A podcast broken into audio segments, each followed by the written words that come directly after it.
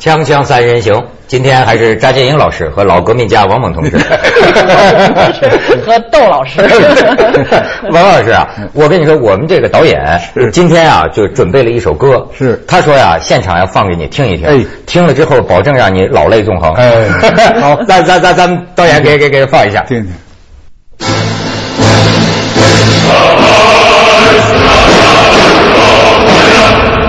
人总是要死的，但死的意义又不同。变给我下个我喜欢这样刺激。你不反对吗？我不反对任何政治事务，是你加入中国共产党。你没有信仰，我信仰生存主义。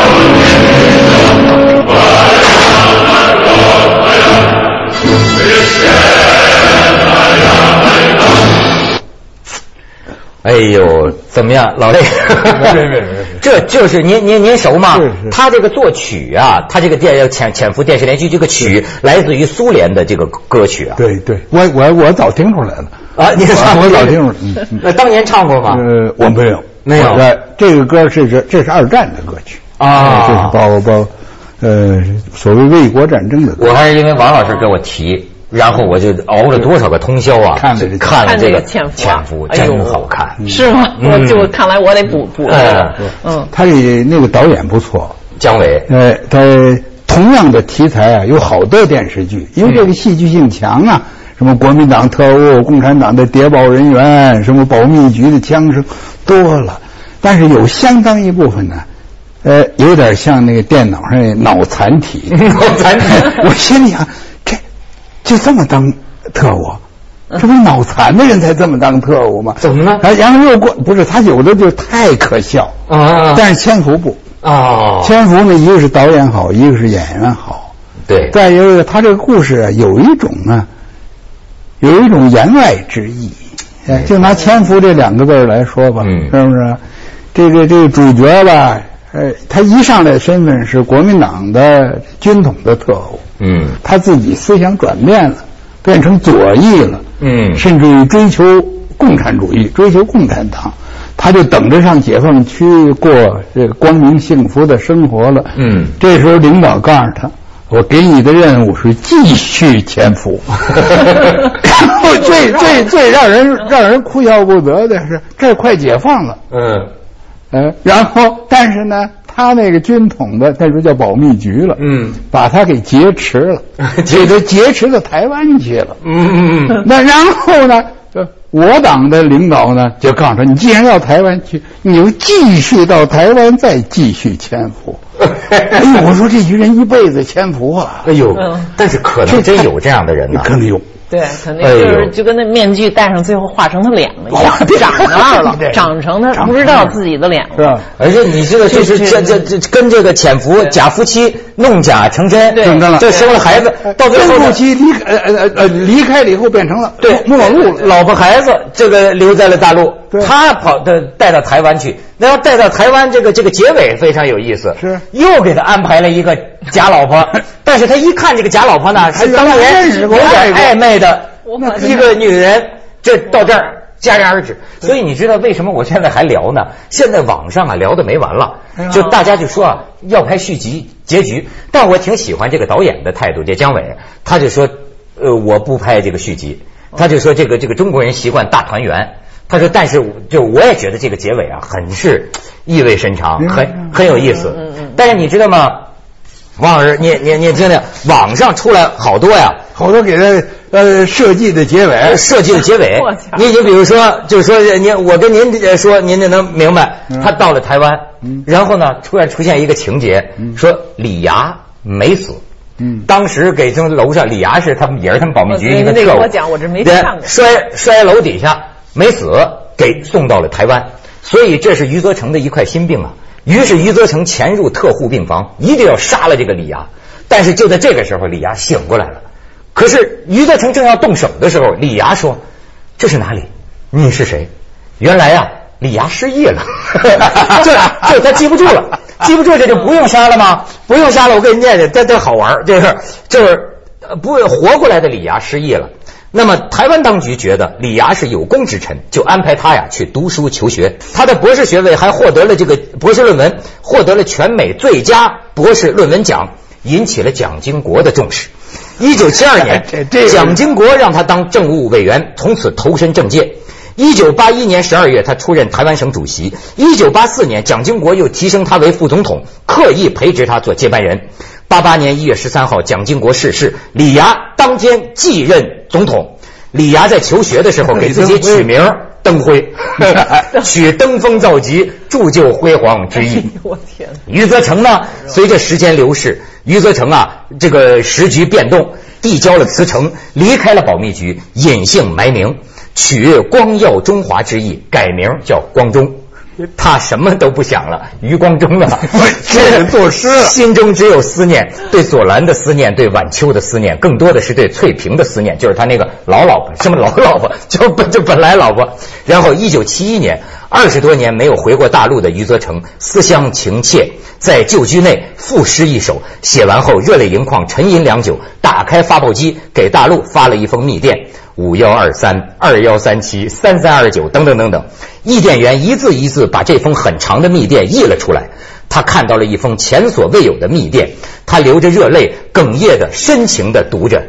小时候，乡愁是一枚小小的邮票，我在这头，母 亲在这头。余光 中余光中的诗，这网友还给他给他补。天哪！嗯，你刚才这个还就倒是给我一个启发，就是现在的这个网络呀，它提供了一个就是呃这个网民们的自娱自乐的那机会哎真是自娱自乐。哎，你说你搞播客固然很好玩儿嗯这么搞不更好玩儿吗？哎我就想，如果这是我编的话，我很得意呀、有很多人传来传去，大家说你这不是挺好玩儿吗就？鼓励创作哎，不一定非得编呃拍电视剧嘛，你不拍。嗯另外一个，这呃天知道。比如这位导演他不拍，因为这里还有知识产权什么问题。嗯回头过二十年，他这知识产权呢失效了，是吧？出来一位一一另外一位小导演，是不是？呃，九零后，嗯是不是？这这九零后，他说我要拍，那也说不定从这里头又找出一个来，就就能拍成了。哎这自娱自乐是好事，那也而且有变得他能够参与了。你要没有这网络，人家拍电视剧就拍电视剧，你看电视剧你就傻看呗。嗯嗯说嗯你爱看你也得看，你不爱看不爱看你关机，你没有别的选择。是现在你能参与，所以它叫公民媒体嘛，是有道理，就是嗯说人人都可以参对加啊，它不是一个就是说被宣布，然后被只能是被主导什么嗯等等，所所有人都在上面发表啊。但是现在也有人提到另一个问题，就是所有人都能参加了吧？呃，每个人都上台了，就没有观众 了，就每 都是演员呃就是他们现在讲啊，就是我观我。众，你这现在不是咱们咱们仨现在都是观众吗？咱们这人都看对对对又念又看，你这还还还你还把还你还把它打印出来，还没在错这宣读一次，咱们多不少是他观这众个啊？说法，或者你引的这种说法，就是说，呃人都上来没观众了，他还是有一种传统的想象的，什么叫观众呢？就是说几个人在上边儿，对了，大多数人都是观众在看，他不习惯于就是说，其实有很多很多演其员，实是很多很多小众轮流啊轮流轮对流演对。出，轮流做轮流观看啊哎，这是可就是你方唱罢我登场，哎，反认他乡是故乡 对。最后就但是是有人说呀，说现在这个搞电影的、搞音乐的、搞文学的，将来都前途堪虞了，因为谁都在搞，谁都在网上可以做电影、做音乐，都在写。这这个从从各种极极端的观点都可以得出这种极端的结论。 嗯哎，你比如说，你像在你这个说法啊，这种人人参与啊，这个这和当年大跃进的时候的一些极端革命的说法是一样的。嗯哎，而且而且还有重要的人物写了文章，就是将来中国的农民是不是？比如中国假设说有六亿农民，起码两亿是李白。 呃，是不是啊、另外两亿是华罗庚，呃，另外两亿是这个这个是曹雪芹，呃，他他真是有这种说法。哎那个时候是全国人民展开过写诗的运动对嗯啊！啊我记得对对要求每一个村儿对对对啊一一个月要出一万首诗什么的。是啊，是啊，我我当时在农村里劳动啊，我也有任务啊，就是就是每天要去记录农民写的诗。哎呃，有一位，这我就在河，就在北京市啊门头沟区，嗯，是吧？这个斋堂公社，是吧？军饷乡，嗯！桑榆大队，在这个桑榆村儿，在这桑榆村儿呢，有一个放羊的，就是我就说你得写诗啊，还不不光我，还有别人呢，你得写诗。他说我怎么写呢？我说你啊，你你你想个词儿吧。他说我放一群羊，哎呦，把我给激动的。这我放一群羊，这诗来了呀 这就是啊我赶 紧写上，我放一群羊。他第八个字再也出不来了，出不来了。后来就是我们就启发呀，当时我们有个工作吧，嗯就等我们帮着他出词儿， 嗯哎，比如我放一心羊是长得肥又壮，哎，他说对，长得肥又壮，最后我们交上去了，是不是？又交上去了，这个嗯，所以这都是啊，这个这个把事情往极端了说，嗯呃，像五八年那时候呢，是从说由于大跃进，中国人民一下子积极性都解放出来了，就变成了人人都是李 白了。啊，不但人人是李白，当时还想过，呃，人人都当这个博尔德呢，就是博尔德谁啊博我博博尔特就是飞人呐呃飞人呐。啊当时曾经说过，说这是中国古巴那个快要组织全国，组织若干个跑得最快的人，天天跑，看能不能跑成世界冠军。您说这是什么时候的事儿啊五？八年，五八年的不是那大跃进 嘛对不是对就对是起跑嘛所以 这个现在回过头来说，哎，说现在网络发达了，是吧？将来这个这个文艺家什么都失业了，你得了吧，是不是？不是，你但是这种就是说，哎呀，这个哀叹文学要衰亡对了，小说要没有了，嗯真是隔五年就有一场大对呀讨论，就有一批忧心忡忡的人对会出来做这个这文个我章。就最最奇怪呀、这哪儿我都有说啊文学我怎么能衰亡呢？嗯是不是啊？只要这人说话写字儿，这文学就衰亡不了。嗯你就是你只长篇小说你不读了，嗯是吧？您在如果您有点花手，是不是？您给您那个那个朋友、那个伴侣写信的时候，遇到这种事儿，您可得稍微文学一点儿。您不可，哎您不可能，你起码文学啊至少对泡妞儿哎起码你比如你说一句“我多么想念你”，嗯这已经有点文学的味道了。 哎手机短信里很多这没错种，很多这种词儿锵锵啊，三人行，广告之后见。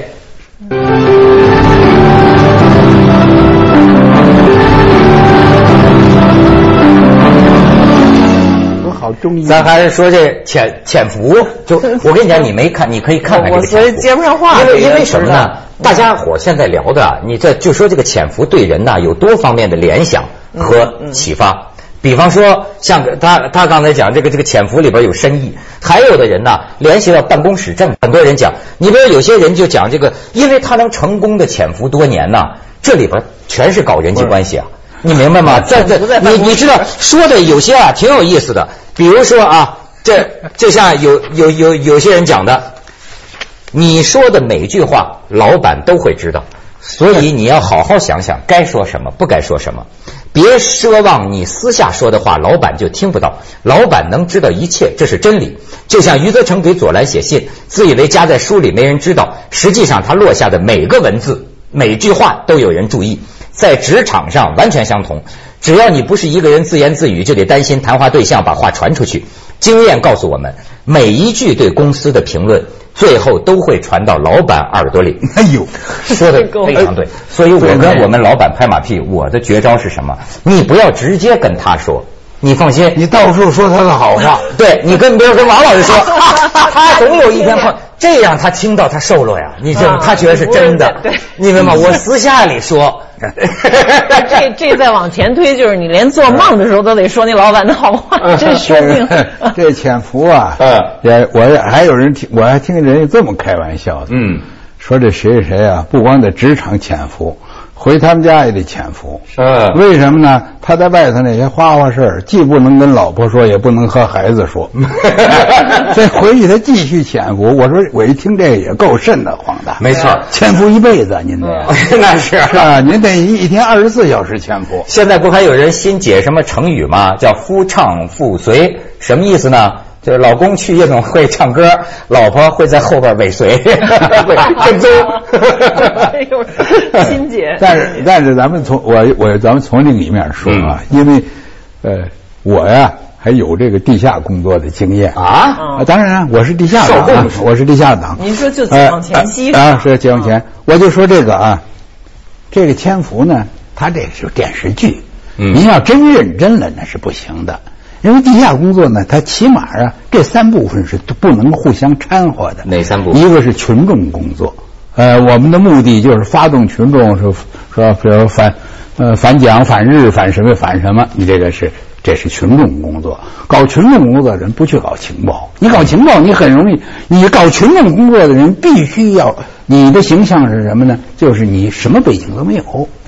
你就是出于个人的正义，你对这个有批评，对那个不满意，你鼓动大家去呃上街去和这个国民政府呃或者和谁去作对，嗯，这是群众工作。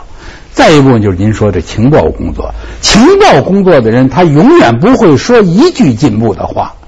说过一句革命的话。如果搞情报工作的人再说革命的话，他等于不打自招 自首了哎，说是等于自首， 没错对， 这等于自首。说鄙人可是，啊，可是中国共产党派来的。 第三是那搞行动的，搞行动的，比如说，真是有那个那个，在我党的城市工作里头占的比例相当的小，越到后来越小。就是说，我要什么炸这个桥啊那甚至我要除掉这个人，除奸啊，除奸，除奸呢，这个在在那个就是十年内战的时候还多一点儿嗯可是他这个潜伏电视剧里头啊，他搞着搞着情报，突然还要把谁灭掉，搞着搞着情报，他还要还要干掉一个这哦这这个都不不靠谱行的啊，这是绝对不行啊但是没关系，这是电视剧，嗯对，所以电视剧呢，大家也可以啊，呃自个人出个人的主意，各种馊 主意，各种高明的主意嗯，或者各种笑话。然后这里头又有有些所谓戏仿，嗯又有解构，是吧？又有这个，甚至也有恶搞。嗯对是吧？你比如说，把那个谁谁李阳说最后变成了李李登登辉辉 了，哎这属于 恶搞的现这象。是不是电视剧里边这的？当然不能是吧？ 你看的就是我知，就像王猛他他因为有这个经验，他能看出来这什么地方已经不是写实了，已经、嗯已经走走偏了。你能看出来吗？哎呦就你我看潜伏，你觉得都特别对，我是吗我我就看不出就，这么我我我就跟你 说，他这个东西啊，我甚至觉得呢，我我看出点越狱的意思。就中国的电视剧啊，嗯过往是那种感情节奏慢的，咱看得多，我也能看得哭哦。但是这个啊我总觉得它是，你像你像越狱那个，就感觉动作嗯三分钟一个悬念，五分钟一个转折，它这个节奏啊，会让你一一直你得看，它老是给你呃变化了啊，他死没死，对吧？他他怎么办？我我这个这个潜伏它有一个好动作处的那个，我就我老是从演出上说嗯，就是这些演员说话呀，他不拿腔拿调。 哎，哦啊而而有一部分这一类的呃电视剧或者是其他的电视剧啊，它它像朗诵，啊对朗诵有点像那个就是 对就是那个侯宝林学的那个。啊呃，老的话剧 腔，啊我不能高去呀，什么都是这么说 话，他就他不像人说话，简 单的这就不说人话。 哎， 那可是这个这个孙红雷呀、包括那个姚晨呐、你看我连他们这演员的名字我都记住了。嗯哎呦这真行呃我还这我还算小粉丝了。哎这是哎，他们说话呢，让你觉得像在那儿说话。哎，不像朗诵，我就怕你朗诵就归朗诵，嗯是不是？你京剧道白就是京剧道白，你要《锵锵三人行》要出来一个爱朗诵的人呢，嗯你我跟你说，你就你这主持，你再有本事，嗯你也没辙了。我只能陪着他一块儿朗诵。我这里边唯一一句朗诵就是“锵锵三人行”，广告之后见。啊这会接就是。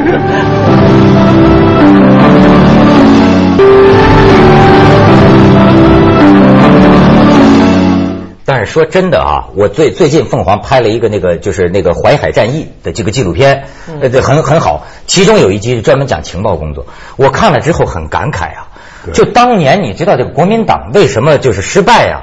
我的天，你就等于我一到最后我就看明白了。国民党国防部的作战厅厅长郭汝瑰，哎淮海战役的这个作战，呃，国民党方面的作战部署是他制定的，可他就是中共地下党是哎员呦。我你说这对个对，他说他那制定完前脚制定完计划，开完会后脚他就把这给董必武了。你说这你仗怎么打？包括这个对几个前线起义的，那几个起义的都是当年的共产党啊。身中力你是这个您是从情报上看啊类似的故事多了，譬如说北京，当时叫北平，是吧？北平呢最高的国民党的将军，而且他很能打仗，就是华北超总的司令傅作义。啊但是傅作义的女儿叫傅冬梅，是吧？这不对，傅冬菊。傅冬菊呃东东东梅兰竹菊梅兰是竹菊个女儿吗傅冬傅冬菊，傅冬菊傅冬菊是地下党员，傅作义每天的情绪的状况，这个电影里都演了。是是是啊，他给这个，而且那个地下党在北京的是佘地青，这都是我认识的人。佘地青担任过北京市委的，管过组织部啊，管过什么这些。当时您不也是北呃平是的啊地下党吗？当然，当然。您您所以这个是佘地青啊，我哪头的我是做群众工作 的，所以我刚才讲，我没有那个，啊我也没有去搞过情报，也没有我更出过也监没也没出过监。 啊也没他这个这个副中局每天举报，然后蒋这个蒋先生的最机要的秘书是陈布雷，陈布雷的女儿呢是陈莲，陈莲是地下党。哎呦而且那个陈莲在北京结婚，和袁咏锡先生结婚，结婚的时候搞了最大规模的宴会。那个 最大规模的宴会呢，是在地下党的领安排之下搞的，但是来的都是国民党的哎哎上一门层儿。清算那么这个原因是什么呢？是对我我就表面上看说共产党的情报工作太厉害了，啊，没这个是无法否认的事，人心。我就要问到这儿，对因了为有一说就是人心说国民党的这个情报工作最大的头子戴笠太早就飞机失事死了嘛。对了如果他不死哎，有一拼哎，甚至有人说，也许这江山就这是不是他这是。但是不可我觉能得的，对我就是这可是能人最性后人性会你在不这儿管你对你个人，你可以对共产党有这样那样的呃批评或者意见，但是共产党掌握了接下来为您播出《是吧走向而且这个呢， 2010不光是中国的事情，第二次世界大战以后，一度全世界这个尤其是知识界的这个左倾的思潮，对对对那个这个是世